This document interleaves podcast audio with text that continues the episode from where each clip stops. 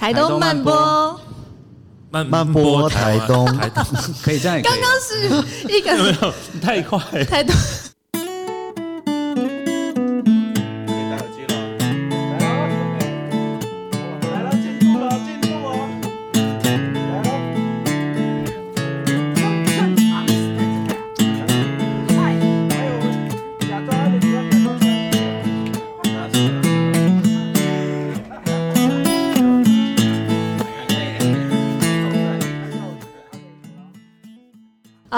我们今天是邀请到了两位在设计圈就是重量级的大师，然后不知道你会不会习惯大家这样叫你们，但是这两位设计圈界的神人呢，为什么今天会来到我们台东慢播？是因为刚好很好玩的事情是，为什么最近设计师都在做声音？因为台东慢播跟这两位设计师还有霹雳。这个设计中心现在的主要的主理人也都是大家好像不约而同都以声音这个命题去玩哦。那我们先介绍出就是格子跟旭中，方旭中，掌声鼓励。Hello，大家好。好，啊，有点尴尬。我是设计中心主理人霹雳，我是格子，哎，我是方旭中。尴尬点在哪？我没有，刚刚突然有个顿点啊，所以我觉得应该要要讲一些话。那你继续。哎，你们平常有在听？没有，你们有平常有在听 podcast 之类的东西？我们刚好 对，是不是很好笑？我没有很好笑，我现在在认真真的问问题啦，就是说你们平常有在听 podcast 吗？不然为什么要做一些跟声音相关的事情？嗯，其实听故事跟音乐，呃，就是从从小就开始的，所以我觉得 podcast 它是现在呃经过整理，它是一种呃新的聆听方式，但是我们每一天其实都没有停止过。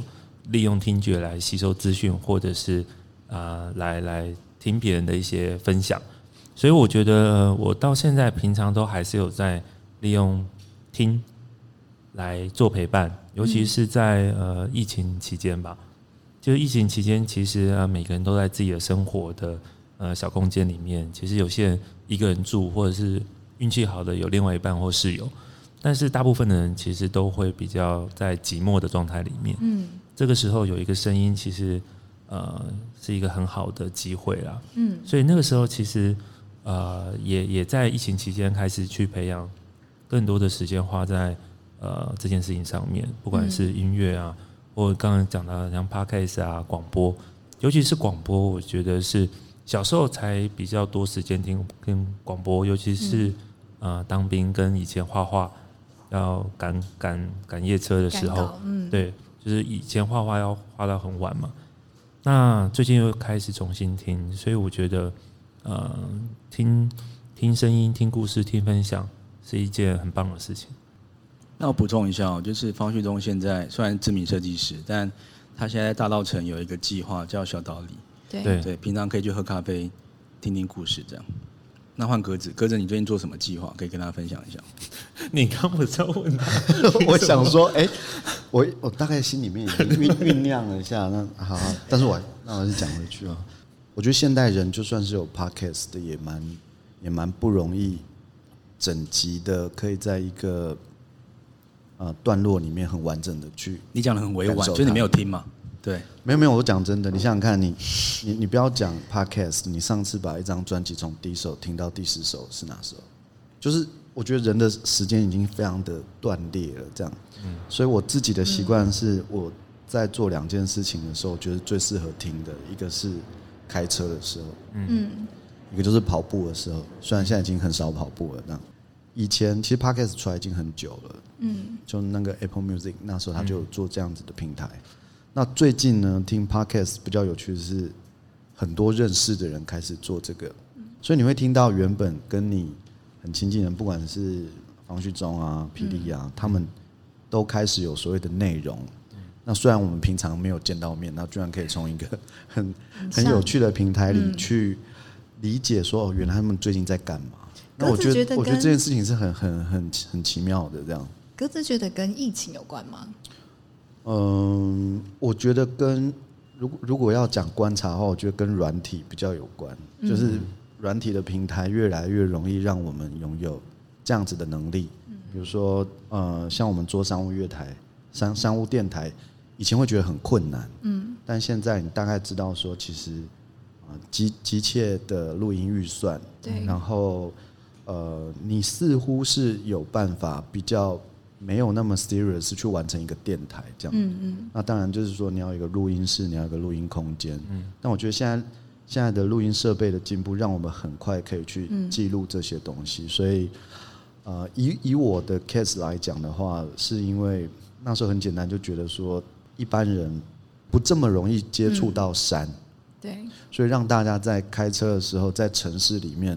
也可以听一下山林里面发生了什么事情，把这个资讯很快的用最方便的方式，就是声音这件事情带给大家。嗯、刚刚呃，序中觉得是可能跟疫情有点影响，然后我觉得格子有讲了一个点，我觉得我我发现说对耶，就是在这个观察里面，好像他也非常有呃一个蛮重要的 point，就是设备的部分突然变得很简易，因为我现在连那种很多素人朋友，大家都开始自己在录 podcast。就是他可能买一个很简单的有有就是有有有毛毛的麦克风，他回家他就可以做这件事。然后那个剪辑的软体其实也不复杂。嗯嗯嗯。重点是我觉得有观众吧，就是现在也越来越多观众会去追随呃追寻，就是说无论是比较少数人想听的声音，或是多数人想听，基本上都有观众。就像我觉得也有蛮大影响是那个之前就现在。大家都会去 Spotify 或什么之类的，所以以前地下乐团也很难被听见。我现在觉得没有什么地地不地下或地不地上的问题了，因为现在做任何事情，一切都是地面上。就是我觉得只是小众不小众，然后多不多人听而已。每个人都可能会瞬间被很多人听到，这样。瞬间被很多人听到，所以它有可能是一个一夕之间的成长跟爆红嘛？对啊，我觉得现在很容易爆红吧。的确，我我觉得有趣的事情是说，以前如果像像旭中跟我应该还蛮常去分享演讲什么的，嗯，那受众就是这么多嘛。比如说像今天刚好是一个 live 的感觉，就大概二三二三十个人这样。但是如果是广播，它可以是千分之一或万分之一的的几率，只要有人听了，但是累积起来绝对是比现场的人多。嗯，所以我觉得这件事情也是一个。很特殊的，像我们都觉得我们商务电台几乎没有在做什么广告，除了 FB 发一发，但是总是会有登山友说，我有在听你们的登山的电台，然后我就跟我同事说，哎、嗯欸，真的有人听哎，这样子。对你干嘛一直说台东慢播没有人听？这样就越讲越没有人听。哦，没有，我就觉得 没有，应该说跟那些就是真的主流在就是 Spot 呃在那个 Spotify 上面榜单比起来的话，我们还算是我我的意思说我们小众，但是其实做在我们做的也是蛮有成就感的，嗯、因为。好像不是特别讲给什么人听的感觉，因为你刚刚在讲那个没有人听，然后刚刚格子也有讲到一点，就是我以前在做广告，然后最早的时候我们的切入点是广播，就是会做很多广播的广告，那后来做平面，后来做电视。可是我有时候在想广播这件事情，因为今天这个主题跟声音也有很大的关系。我就以前在做广播的时候，我就访问过很多广播节目的主持人，然后我就说：你们会不会觉得做广播是一件有点寂寞的事？因为你们看不到你们的听众在哪里。那他们就说：对啊，他们其实有时候也会一头雾水，想说到底谁在听我的节目？但是又可能在偶尔的一些相聚聚会里面，有机会就是去接触到，比如说他们的什么粉丝见面会，或是听众的一些。呃，集合大会，他们去才真正接触到的时候，其实那个东西就会带给他们很多的的实体的感受跟冲击。因为呃，这边也补充一个，就是因为慢播电台其实一直都很希望不要只是录音，嗯、然后当初架这个舞台的逻辑也是，它不是一个专业录音室，它就是一个感觉好像呃，比如说露营或围火的时候的状况，就是有一群人在讲话，然后旁边就有人在听，那这也是我们期待的状态。那我发现另外一个特点是小道理跟呃阳明山屋也是一样的状况，就是你们呃像小道理基本上就是你外面常常会有人嘛，比如说你会讲故事大稻埕的，然后给大家录音或者给大家去听，借有一杯咖啡的时间。那山屋好像也是外面有一个很大的平台，就是二楼的空间。有些时候虽然现在录音好像比较私密一点，但是你们会期待说，呃。是怎么样录音的情境？就是你们在架设那个空间的时候，没有什么想象吗？我先好了。一开始其实是因为家里的关系，就比如说我在二零一五年的时候我发起的那个小花计划，嗯，其实格子也有跟我们一起参与一届。那在每一年，我们都希望能够去呃用一些不一样的方式去提醒大家，有些事情会消失，嗯，那亲人会消失，房子会消失，我们的梦想会消失。那有没有可能在现在呃科技进步的时代里面，互相做一些提醒？所以我就在呃小花计划开始的时候，慢慢去找到了声音，好像是一个呃难能可贵，好像简单但却失去最快的一件事情。嗯，所以我们在去年的时候，我就希望能够找到一个线上跟线下都可以让啊、呃、声音去做一个资料的保存。所以我觉得我们比较不像是以一个主持人的方式，好像在跟大家分享资讯，或者是期望跟大家讲话。我觉得他反而会像是一个隐形的收音者，去找到一个人，然后他讲了一个简单的故事，我们把它收到资料库里面来。嗯，对，所以我们不，我们就像刚刚讲，我们不会有 KPI，也不会有一个好像我希望大家听什么，而我去讲什么。嗯，对，我觉得这个是我们比较呃没有的。那也因为这样子的念头开始之后，我觉得我们在呃我们自以为很熟悉的台北市的老城区，就是大稻城。嗯，其实我以前一直一直以来也都认为说，好像大稻城就是很多观光客，然后很热闹，什么东西都有，很多吃的，然后年过年的时候会人挤人。但是后来才发现，其实。如果我们连我们连平常居住的地方都不熟悉的话，你要怎么样喜欢上自己居住的这个城市？就你要花很多时间来慢慢认识它。然后我在呃念书的时候，其实因为我是屏东出生，然后就搬上了台北，所以我就开始，如果我能够在居住的地方开始做这件事情，也许我就可以带到我的出生地，或者是带到台湾更多的地方。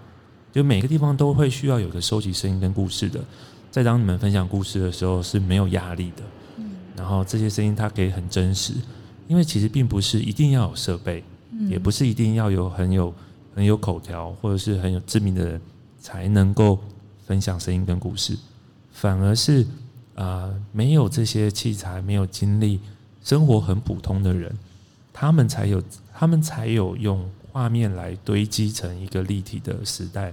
背景跟样貌，就是我们以后在阅读曾经存在的的的的时间点的时候，再也不是借由课本，不是借由一些很政令宣导式的条例，而是啊你一言我一语的的生活点滴累积。所以我觉得，在当你所有事情都做的是很亲切、很自然管理起来的时候，以后我们阅读的，也许这就是课本。嗯，这个课本是大家的这种简单的小小事情，所以我觉得每个人都可以参与，文化就有机会被堆叠起来。所以我觉得我们想象的是是一个呃，当然是一个很很远很远的事情，但是就是因为它很远，所以你现在才要开始做。那小岛里要做的事情就是每一个人都可以进来听故事，每一个人也都可以进来说故事。感觉要 ending 了，没有，因为其实这个漫播电台的初衷有点像啊，因为呃，我们曾经进来之前就，他会觉得这个地方白白净净的，跟台东没有什么关系。嗯，我们第一个大最大的改变就是做这个电台嘛。嗯、那这个电台我就去回到一个客厅的状态，因为因为我包含序中央格子，然后包含我可能偶尔有有都会接到一些不同局处或不同县呃地方的电话，就说哎，可以来我这个地方走一走，然后或者是观察。给一些建议，但我每次给建议的时候，我自己都有点小心虚，因为我可能不是当地的人。那这个电台的最最初衷，真的也道理很简单，就很像是你那个资料库的概念。因为我觉得每个人都是有故事的人，那呃这些问题或这些呃台东的最最直接的现象，应该先由他们去讲出来。嗯，那。这个地方也会变成是，我觉得是你刚刚讲的是文本的概念。文本有可能不是只是文字跟，呃，就是编辑记录过的东西。那语言还有声音其实是最直接的，因为它就是这些人直接讲出来的。我们顶多剪接啦，就是 可能有些状况要被剪掉，但是我觉得它也是他们最直接讲出的心声。嗯，那这边如果一集一集，每个礼拜晚上，呃，十点，那都有一个。我们还特别我们还做 YouTube，这个其实蛮工作量蛮大的。对，那我觉得对主持人来说也是蛮挑战，但我们想要追追求的那一群人也是蛮特别，因为毕竟 Podcast 这个名词或者这个载体，蛮多还是年轻人为主轴。那我们希望可以打到那一群，就是真的生活在这边的呃叔叔阿姨伯伯阿公阿妈，因为他们平常也会分享 YouTube 的短片或看 Facebook 的短片。那我们就把它做很浓缩，大概十几分钟，希望每个他们也可以看看。至少，呃，旭东刚讲，我就蛮认同了，就是你如果认认同这片土地或这个地方的话，那自然。那个品牌力就会出现。我觉得电台没有 KPI 啦，但是我们中心的 KPI 反而是这个，就是怎么样让大家更有自信，呃，更容易被被别人理解，或者更呃更骄傲的跟别人说，我们城市发生了什么样的事情值得他骄傲的。好，我们要 ending，就是换格。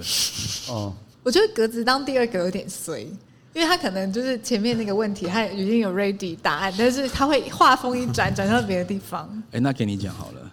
It's okay。这样，我觉得你们的设备真的不错。我觉得听方旭中的声音就觉得耳朵已经怀孕了。因为我我我刚刚是想讲一个画面，我不知道大家有没有看过那个有一个电影叫那个《我是传奇》有 Legend。然后你们记得那个就是这个世界上的人都消失了嘛，就剩下他一个。然后最感人的就就是他，他每天中午十二点的时候会在一个桥上面，然后就会喊说。你不寂寞，有我在。然后，如果你听到这个声音的话，请你来到这里。嗯。然后，我我觉得“电台”这两个字对我而言是很浪漫，就是它是一个发声的象征。嗯。它是一个发声的象征，然后它是一个呃服务这些有一天他相信有人会听到这个讯息的这些大众。嗯。然后，它它的重点是它存在，然后它。他很努力的要告诉，也许你跟我一样关注这个讯息，所以你只要听到我的声音，你就不寂寞这样子。嗯，所以我觉得那时候以商务来说，我们做这件事情，第一个是因为你知道阳明实验商务其实是一个非常长的过程，在商务落成之前花了一年半的时间在做各种的软硬体。那当时候我们就觉得有什么东西这个是可以穿越空间跟这个所谓的 deadline，嗯，那我们就先收集。声音吧，这样子。那尤其是越做阳明山的时候，又觉得每次去跟大家聊天，每个人讲的东西都超有料的，然后超有感、超有感觉。所以我们就先决定要做一个所谓的这个商务电台。然后其实有一个很重要，就是我们我很希望，呃，越不可能越越有感觉嘛。比如说在阳金公路的制高点，有一个为了阳明山诞生的电台，就还没有录的。的时候就觉得他已经成功了，这样子，哦，就是自己心里面的感觉。那第二个就是说，回到呃登山的这件事情，其实蛮有趣。就是说，他除了累积山林的知识跟记忆之外，其实我觉得有一件事情是很重要，就是我们爬山的时候，我们都会需要向导这样子。嗯。所以后来我们就研发了一个叫做山径导林。就阳明山有非常多不同的路线，但是如果你自己去爬山，你会觉得空虚、寂寞，觉得冷这样。但是你现在如果你爬这路线，然后扫一个 QR code，就听到我跟另一个专家跟你说：“哎，你现在是不是在小油坑附近？我们即将往前爬啊！你有没有穿对鞋子？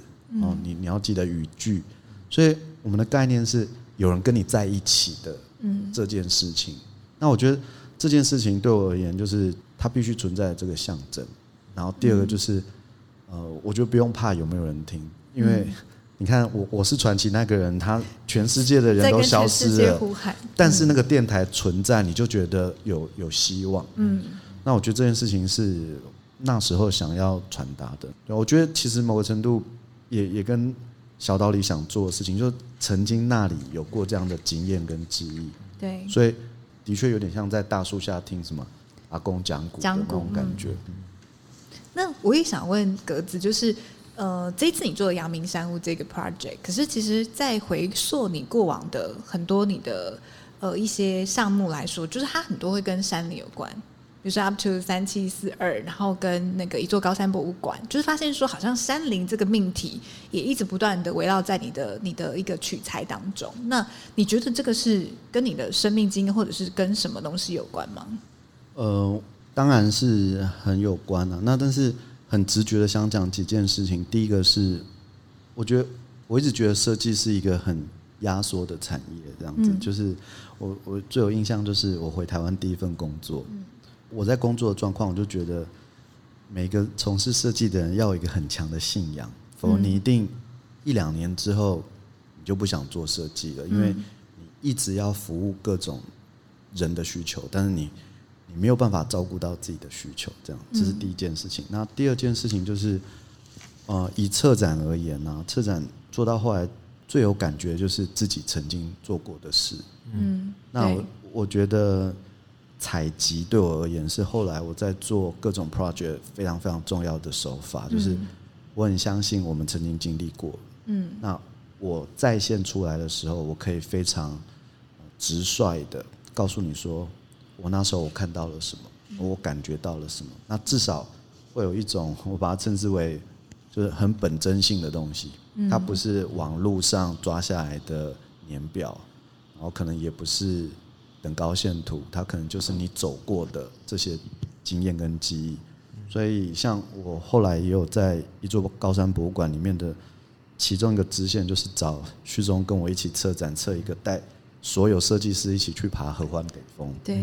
对，那虽然那个过程大家是啊、呃、有一点有一点觉得哦，第一次爬山很兴奋，然后像旭中他有一点高山症，嗯，但是我觉得下去的时候，其实三号大家都能够理解说，当你离开那个荧幕，嗯，然后你你你真的去过一趟高山的温度在你的皮肤，然后你闻到的的草的味道，嗯，然后这时候你在。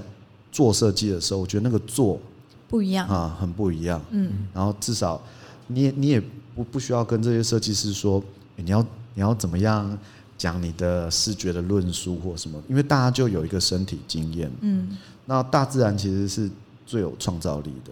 比如说那个台东的，我其实超喜欢台东。刚刚他问我要吃什么，我就一直讲，嗯，是因为每次来就下飞机之后，然后。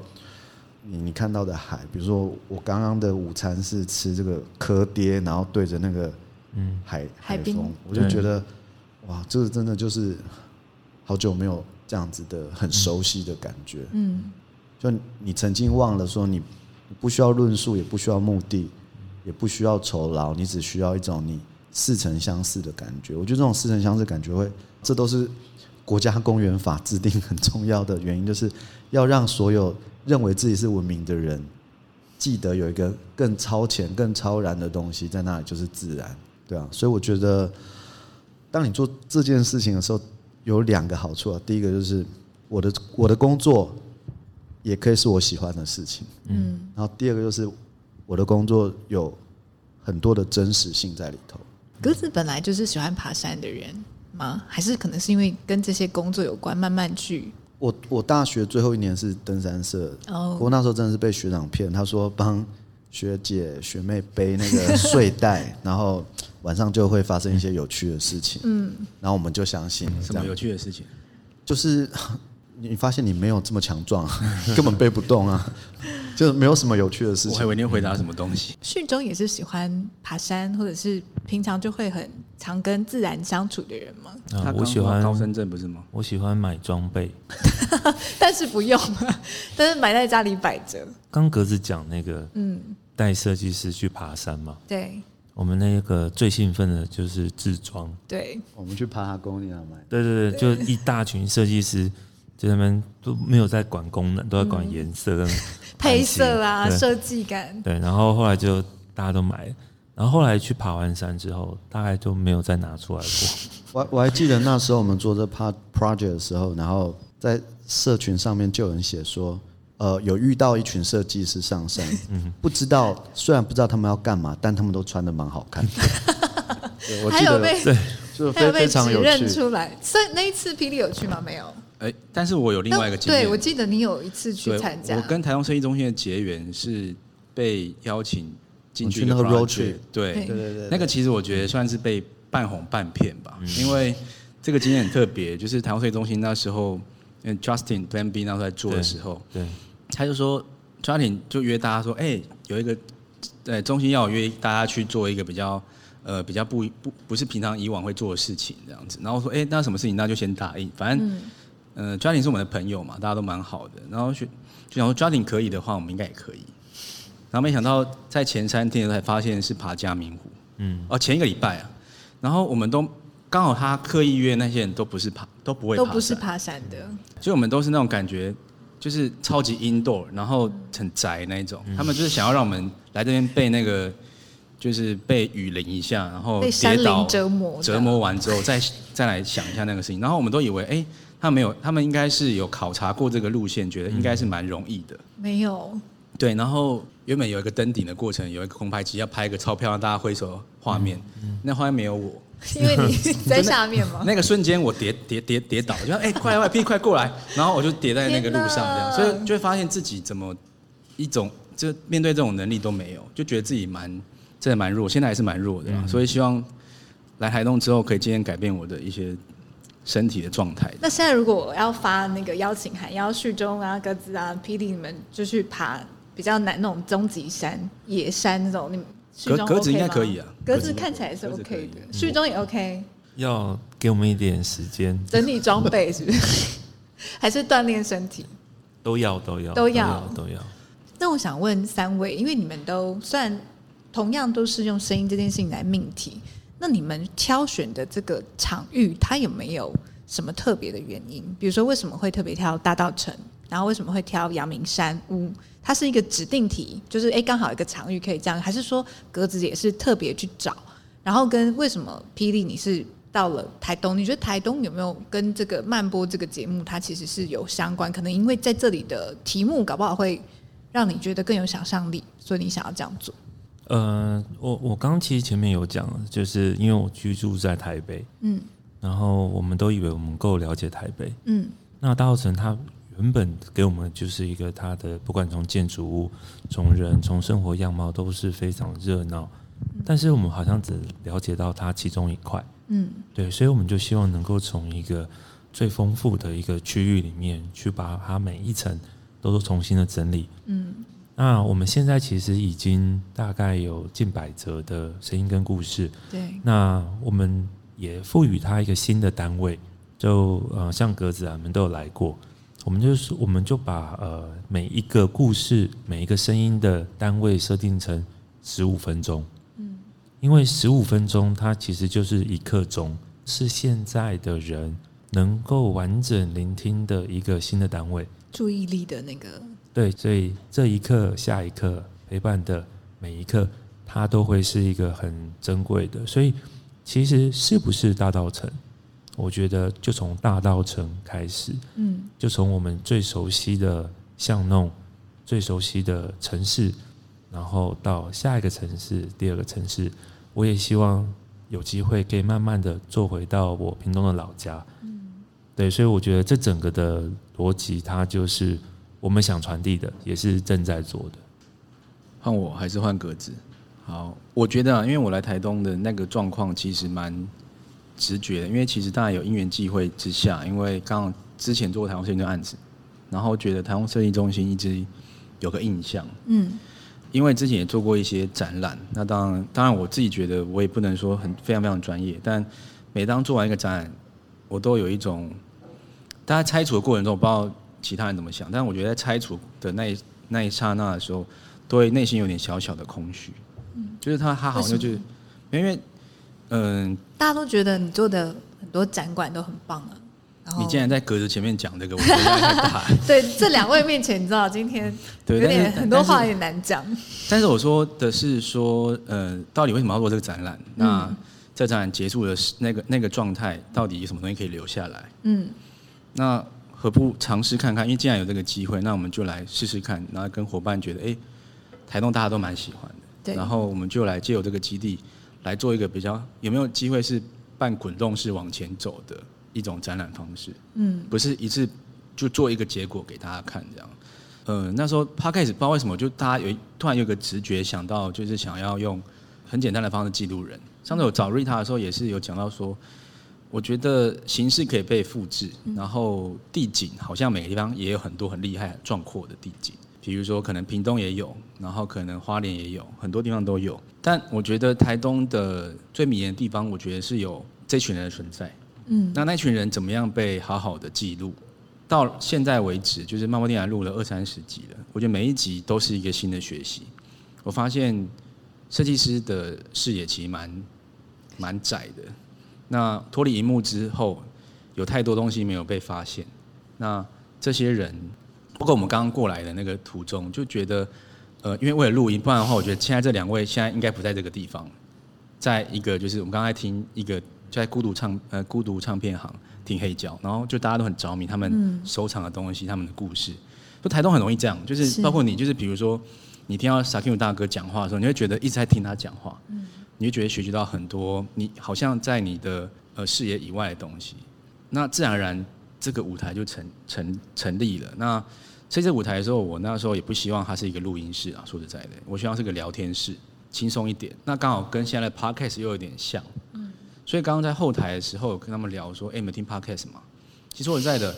我没有，他没有，他也没有。结果三位就是设计大设计师都没有听 Podcast，但都在做类似 Podcast 的声音的项目。但我蛮喜欢旭东的答案的，他是说其实 Podcast 只是一种一个名词而已。其实大家有收听广播吗？可能有，嗯，但 Podcast 没有，不代表说我没有听过类似这样的事情，嗯，对啊？所以我觉得回到声音本质，好像不一定只是 Podcast，只是因为现在的载体会让你觉得。哎，可以选择自己想要听的。以前好像就是很 random 的，然后听到别人聊天，所以我蛮喜欢旭东回答这句话。虽然没有听，但是他很喜欢听别人聊天，不代表他没有听 podcast。嗯，对啊。哦，哇，你们两个就讲的太好了，我已经不知道接下来是什么。你每次都压轴，可以了，你可以。好，我我觉得我们为什么要做声音这件事情，回到一个比较有趣的讲法好了，就是当然 podcast 电台它都是一种。呃，描描述型的记录，但是回到我自己喜欢做展览这件事情的话，我比较喜欢把它称之为声音的实验，这样，因为 Yangming Mountain Lab Lab 就是要实验嘛。那其实你去看很多展览啊，你会发现回到听觉的这个感官的时候，你是特别有情感的。嗯，那当然就是它有其他的辅助。那我觉得有其他的辅助就是设计师。的能力的能力，就是说，你想想看，我觉得这是我们的市场啊。就是说，大家都在做 podcast，对不对？但是你看，万博电台就哇，你看很漂亮的这个 setting，然后有一个现场跟大家互动。我相信这是跟非常多一般的所谓的这个电台的主持人蛮不一样。我们我们爱美嘛，那我们喜欢有一点的新奇，这样。比如说旭中的展览。你你会闻到咖啡的香味，你坐在那里，自己在一个角落，然后这个落地窗前就有大稻城的人行走而过，这样。所以我觉得重点是如何创造那个情境。那这几年来，因为就是之前我们曾经帮桃园做过走桃花，做过做过一个有点像嘻哈的 MV，但是它的声音是取样于比如说这个工业的纺织机。或者是机场的机场的关门开门的这个声音，或者是啊剑道在打斗的声音这样子，那我们就找 Paso，因为刚刚霹雳有讲到之后 Paso 也会跟台东这边有一些合作嘛。那我们请 Paso 在做这个 Yangming Mountain Lab 的的片头的时候，我们就在讨论说，哦，未来应该把 sampling 就是嘻哈最重要的一个呃。精神就是取样这样子，嗯，我觉得取样真的很酷，因为以前我们取样我们会用绘画的，会用照相，但是声音如果可以取样的话，它就会变成创作，它其实是可以带给我们非常多不同的想象。比如说，我印象非常深刻，我们在做这个夜间的生态观察的时候，哦，山上其实有一个很重要的是，我们我们要去采集很多。山上不是人发出来的声音，比如说青蛙，大家可能很难想象，光是阳明山有十八种的蛙类，你甚至会怀疑说，真的在蛙的世界里有这么复杂吗？因为每一种青蛙的叫声都不一样。像霹雳刚刚讲说，我们离开电脑，但是如果今天有一个声音是为了这个世界人之外的动物所设定的，比如说你可以去录蝉的声音，可以录青蛙的声音，可以录。瀑布、水流、风，然后你再交给一个人重新去处理它，这样。那我觉得这件事情是一种提醒。比如说，比如我问我如果突然问旭中说：“哎，你有你有曾经很专注的听过蛙鸣吗？”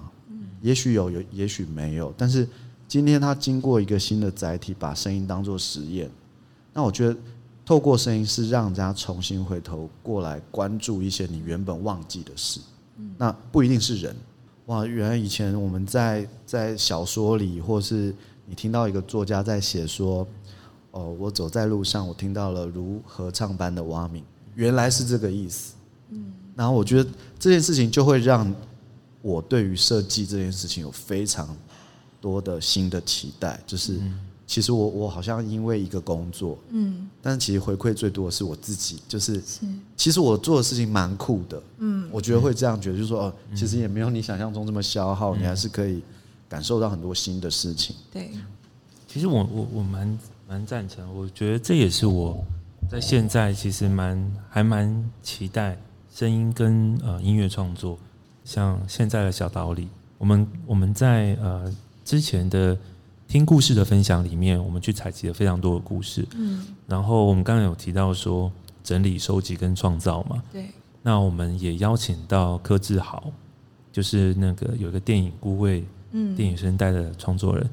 他帮，因为他是土生土长的大稻埕人，他就利用他收集非常多的声音，再加上他的一些故事跟想象，他创作了六首单曲。所以我们呃小岛里在十二月会发行第一张单曲，而且是由这个新的声音团队。嗯，那我们有，就当我提出来的时候，越来越多人一起加入。嗯，有很棒的混音团队，有很棒的呃发行。那这一次我们也没有要发行录音那个 CD，嗯，我们只发行录音带跟线上录音带。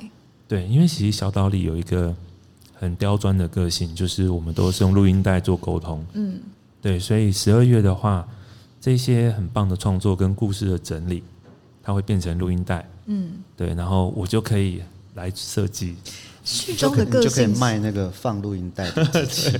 有有，我们现在有在，真有在跟他聊。我有一个感觉，序中的个性是不是其实很念旧？有我我叫旧啊，念旧，我念旧没错。他的冷笑话时间来了啊！对，但英文是旧，是不是？旧方，所以是旧方社的念旧没有错。对，感因为我从你的，比如说小花计划，或者是你刚刚在提的这一些脉络里面，我感觉到你对于旧的时光这个东西，旧的时光特别迷恋的人。呃，其实很多人说念旧或守旧，我觉得那是不是这样？嗯，就是我们喜欢，呃，我举例，我很喜欢举例那个《午夜巴黎》。嗯，就是乌迪·艾伦他在创作这个电影的时候，其实他说每个人都有想要回去的那个美好年代，是因为我们曾经拥有过。嗯，但是对于未来是未知跟恐惧的，我们期待，但是我们并不想要马上拥抱它。嗯，对，所以我觉得我的个性是这样。就是大家在冲锋陷阵的时候，我可能会负责做好一个整理者的角色。当我在整理的时候，我就会多回想我的童年、我的家人、我曾经拥有过的。诶，我觉得听觉当然一部分当然有讲到，不只是语言嘛，对啊，就是有很多，比如像歌曲啊等等。嗯，就是分享一下之前，因为台北流行音乐中心刚开嘛，对，台北流行音乐中心，但就是也，它是用一个流行音乐来铺陈这个台湾的这个过去跟历史。嗯。那那时候我去看的时候，真的刚刚旭东讲的，就那个那个状态很感动，因为我就是觉得，比如我看到那个乐团那一曲，就是刚好就是喜欢，然后当然是伍佰老师，然后跟你讲台湾的流行音乐乐团、地下音乐怎么样成长，这样，其实真的蛮感动的。就是说，好像每个人都有那那一段的，就是记忆点。我我刚刚一直在想一件事情，就是我们刚刚讨论到那个台东，然后我们讨论到声音，讨论到一些。跟声音有关的场景，那我就印象非常深刻，就是说，我记得我第一次去冰岛的时候，那我知道去冰岛的人就会非常三八，我们一定会收集 Silk Rose 或者是 Bjork，对，或者的的的这些知名的冰岛的音乐人他的音乐，那我就在他们的那个一号公路啊，然后就放，我就觉得，哦，好像好像有点懂为什么这些音乐会被创作出来，嗯，然后刚刚在。后台霹雳有跟我讲说，其实其实他也蛮好奇，说你看台东孕育出这么多这么棒的歌手，那我就会很想很想理解说，这些海跟山对这些音乐人的创作其实是很有趣的这样子，所以我要许愿说，慢波电台以后如果可以带告诉我们说，台东的就是台东这么好，嗯，所以这么好的音乐其实是起来有质，然后有有情感。那有一天我们如果在海岸边听听听阿妹，或者听海哭的声音的时候，我觉得那个感觉是原来如此。就是就像如果如果在冰岛会感动的话，嗯。台东一定会感动，因为我们是生长在在这个土地的人，所以我我与其说结尾是许愿的，觉得曼波好适合做这个，尤其这么多厉害的人在这里，嗯，然后那么多外国人千方百计要来到这边，是，然后你永远看到有人在糖厂弹吉他什么，所以那个音乐一定是他对于当地的山海的投射嘛，这样。所以，请大家关注慢波电台。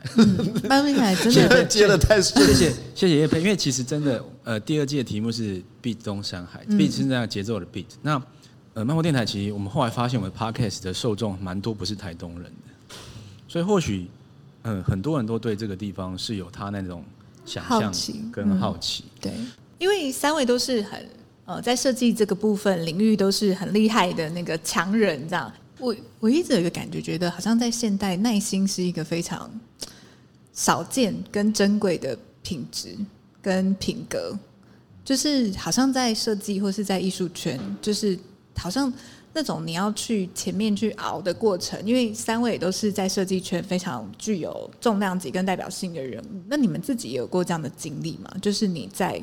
你在等待被听见或是被看见的那个过程，但是你仍然去坚持，你要去做出你心中最好的东西。现在大家都是吧？嗯，对啊，他做小道理感觉还是他作品呢，我是这样觉得了，嗯、因为可能酝酿他没有到这个酝酿的话，不会做做小道理。嗯，然后格子没有做这么多有关山的议题的策展，他不会去做阳明山。对，我是觉得啦，因为不止阳明山，他可能代表是一个。model，它可以需要被复制。嗯，你感觉的很对，你讲的很棒。嗯，谢谢谢谢。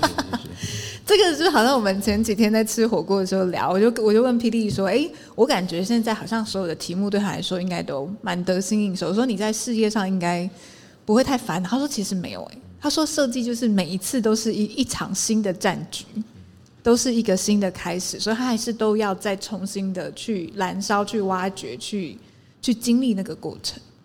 真的蛮蛮难的，我我觉得啦，就是我们好像大部分人都在画重点而已，嗯，就是因为时间不够，所以你只能画重点，嗯，然后那个重点是要赶快被检讨的，嗯，或是被审核的人，嗯，所以我一直觉得，为什么要做台东慢 台东慢波设计中心，真的也是期待有一天不是 KPI 制啊，就是说那 KPI 好像真的会让很多东西，呃，不那么的纯粹吗？对啊，但我我我觉得这三个状况刚好就都可以回应这些事情，因为你你要经营一个基地，不管是小岛里或者是阳明 Mountain Lab，嗯，或者是台东设计中心，它都不是一天的，对，也不是一个 project，它就是以以年为单位在计算，所以我觉得，嗯，因为清清楚的知道那个针跟做一个设计是不同的，嗯，但获得会很多哎，我觉得。要怎么 ending 呢、啊？就是感谢你们两位来。对，那台东慢播，慢播台东，感谢大家来。我们下周见。